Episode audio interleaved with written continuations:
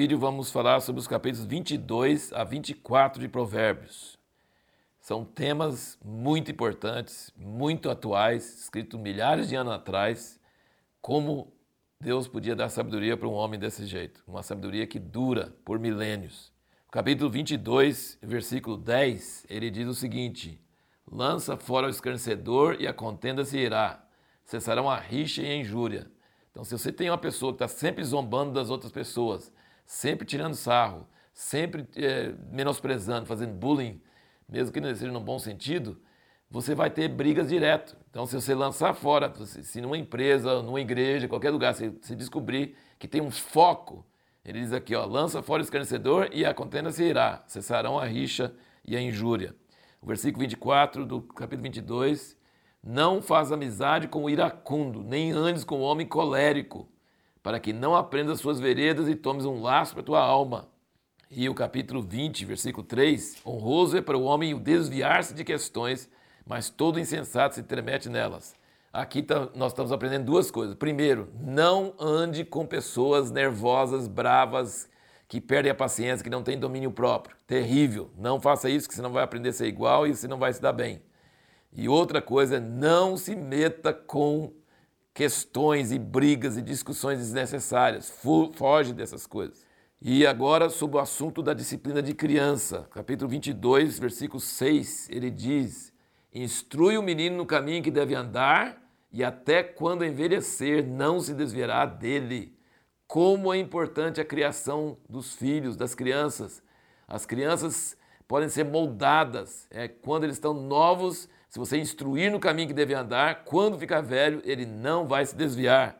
Então, o pai é muito importante, os pai e a mãe são muito importantes no futuro da criança. Quando ele ficar velho, ele vai fazer coisas que ele aprendeu quando ele era criança.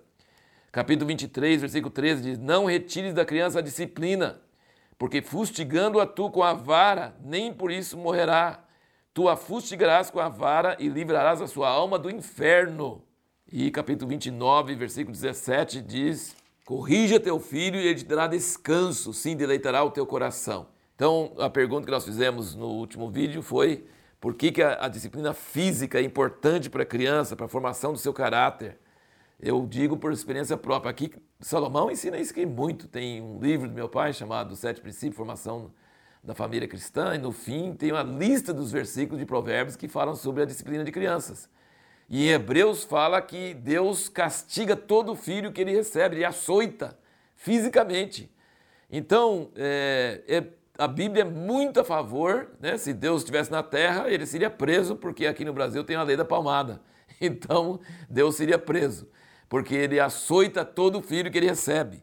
Meu pai também seria preso, porque ele, ele realmente nos disciplinava fisicamente, não para machucar ou deixar marcas, mas ele castigava com a tabuinha batendo pra caramba, e a gente tinha um temor lascado disso, e ele falava depois: Eu estou fazendo isso porque eu amo você e não quero que você vá para o inferno, é o que está dito aqui em Provérbios. Então, e aí é, é sempre é aquela coisa, né? O pai que faz isso fica com a dor no coração, mas o filho que apanha já sai correndo alegre porque ele fez o mal, apanhou pelo mal que fez e tá beleza, né? Então, é muito importante, biblicamente, que haja disciplina física para as crianças.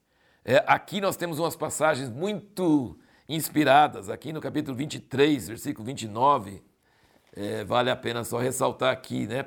É, para os bêbados, olha que coisa. Para quem são os ais? Para quem os pesares? Para quem as pelejas? Para quem as queixas? Para quem as feridas sem causa? E para quem os olhos vermelhos? Para os que se demoram perto do vinho, para os que andam buscando bebida misturada. Não olhes para o vinho quando se mostra vermelho, quando resplandece no copo se escoa suavemente.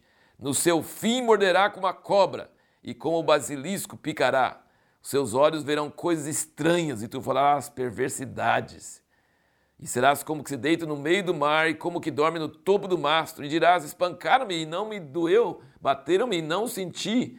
Quando virei a despertar? Ainda tornarei a buscá-lo outra vez. Gente, essa passagem aí explica exatamente o que acontece com o bêbado. Ele sabe, ele passa mal, tem uma ressaca terrível, fala perversidade, faz bobagem, pica como cobra, mas quando acorda, vai buscar de novo.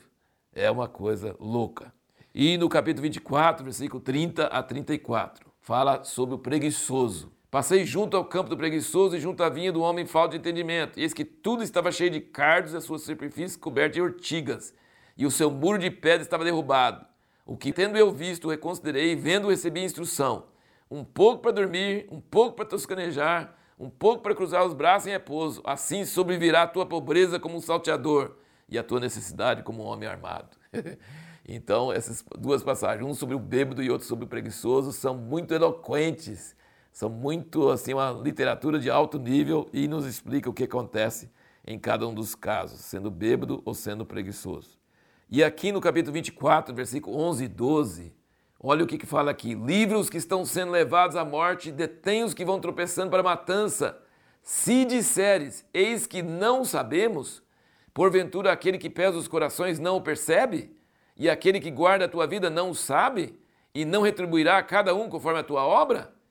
Isso aqui está falando sobre o pecado da omissão. Isso aconteceu, um exemplo muito grande sobre isso foi no Holocausto, que as pessoas cristãs, pessoas que vão para a igreja, pessoas que conheciam professores judeus, conheciam comerciantes judeus, conheciam relojoeiros judeus, conheciam músicos judeus e subiam esses judeus. E eles faziam de conta que não sabiam o que estava acontecendo. Acho que muitos não sabiam os detalhes totais, mas sabia que tremendas injustiças estavam sendo feitas e taparam os ouvidos e fala assim, ó, se disseres que não sabemos, porventura aquele que pesa os corações não percebe e aquele que guarda a tua vida não sabe. Então o pecado da omissão, nós vemos pessoas sendo injustiçadas e nós não fazendo nada, guardando assim, ficando na nossa, isso é um pecado terrível, muito forte esse, essa coisa aí. É, e outra coisa aqui no capítulo 24. Capítulo 24 parece que ser um, um dos favoritos, né? É o versículo 17 e 18. Quando cair o teu inimigo, não te alegres, e quando tropeçar, não se regozije o teu coração, para que o Senhor não o veja, e isso seja mal aos seus olhos, e desvie dele a sua ira. Então, nunca devemos nos alegrar com o mal que acontece com ninguém mesmo que seja nosso pior inimigo, não se alegre com o mal. Não se alegre. E ele diz aqui por que você não deve fazer isso? Porque se Deus vê isso, ele vai parar de castigar o desgraçado. você já pensou que coisa? É, ele fala assim: se você se alegrar, e mesmo no coração, Deus vai ver. E isso vai ser mal aos seus olhos. E ele vai parar de retribuir o mal que a pessoa. Às vezes a pessoa merece mesmo. Mas quem não merece? Nós mesmos também merecemos muita coisa. E Deus usa de misericórdia. Então não se alegre com o mal de ninguém. Não queira, mesmo que a pessoa seja a pior pessoa, faz da terra, não se alegre nem no coração. E o 22, versículo 7, tem uma coisa muito importante aqui que diz: O rico domina sobre os pobres e o que toma emprestado é servo do que empresta. Muitas vezes as pessoas não entendem isso. Né? Se você pega emprestado, você se torna escravo da pessoa que emprestou para você. Muita sabedoria, muitas coisas maravilhosas que a gente aprende aqui. E a pergunta que nós vamos responder no próximo vídeo é: qual é a chave para adquirir riqueza e prosperidade como bênção e não como maldição? Porque existem riquezas que ele fala aqui que só traz maldição, e existe riqueza que traz bênção. Então, qual é a chave para receber uma riqueza que traz bênção e não maldição?